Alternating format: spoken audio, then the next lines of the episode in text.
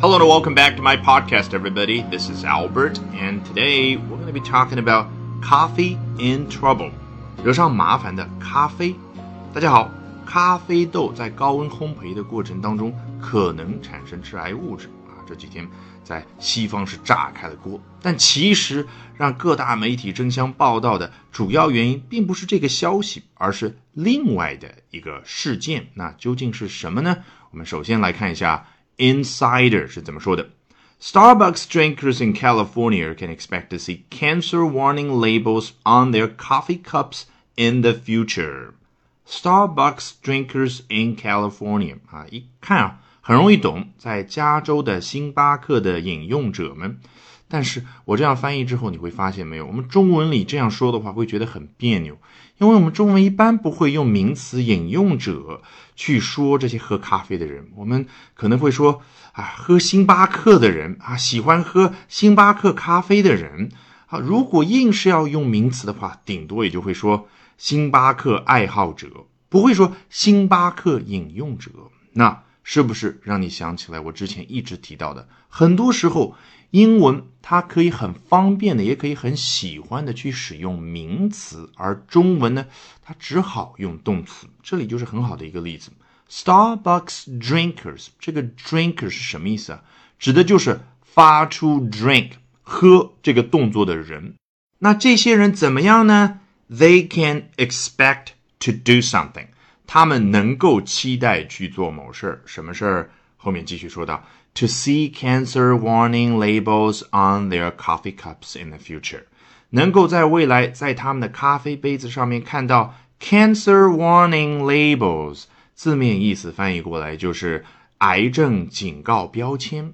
但是啊，如果你仔细看一下，会发现，诶 Cancer 和 warning 之间并没有一个小横杠，也就是说没有把它们组合在一起啊，变成一个修饰性的一个形容词的感觉，是不是？究竟为什么呢？那如果加上小横杠之后，会有什么细微的感觉上的变化、意思上的变化呢？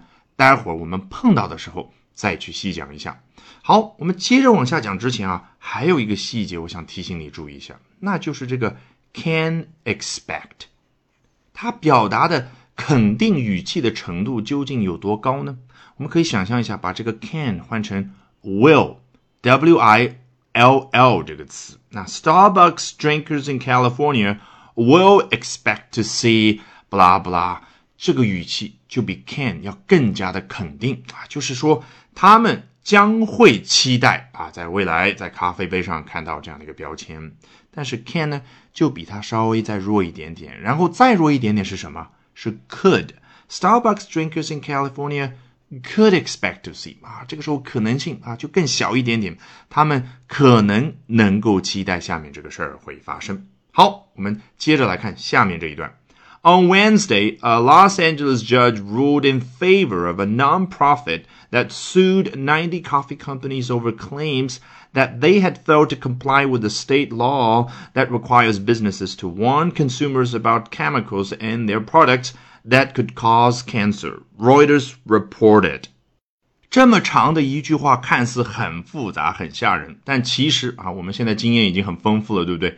首先看到末尾的 Reuters reported 啊，表示很淡定，这种太熟悉了。你前面无论说了多长的一通话，都是 Reuters reported 路透社报道说啊，某某人 observed 某某人观察说，某某人 said 某某人说到，甚至有的时候可以反过来说 said 某某某。那你觉得这里是不是也可以说成 reported Reuters？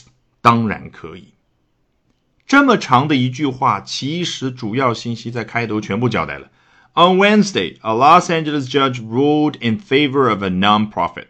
周三的时候，一位洛杉矶的法官 ruled 做出裁定啊，非常权威的那种感觉。In favor of a non-profit，哎，它是倾斜向了一家非营利组织这一方啊。这个 ruled in favor of 翻译成中文就叫做出有利于某一方的裁定。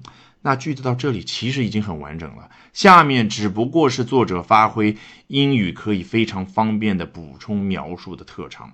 但是比较奇葩的是什么？他一共进行了四次补充描述。来看第一次 that sued ninety coffee companies over claims 啊，对于这家非营利组织进行了补充描述。它是一家什么样的组织呢？它把九十家咖啡公司告上了法庭。Over claims 啊，就是在一些指控的基础之上做出了 sued 告上法庭这个动作。好，第二层就是什么 claims 呢？That they had failed to comply with the state law 啊，这些咖啡公司他们没有能够遵守一项州定法律，a state law。我们都知道，美国是联邦制的国家，有五十个州，说白了就相当于五十个小国家搭伙过日子。每个州都有自己独立的议会和法律。那加州肯定就有一条这样的规定，这样的一个法律。什么内容呢？它下面要进行第三次的补充描述。That requires businesses to warn consumers about chemicals in their products。这项法律它就规定了 businesses。你看，我们在财经报道里面经常看到这个词，它不是生意，不是业务的意思，而是什么呢？在这里就是 companies，公司企业。好，这项法律它规定了。公司企业必须要在他们的产品当中去警告消费者关于什么东西呢？About chemicals，警告他们关于某一些化学物质、化学品的信息。什么样的化学品呢？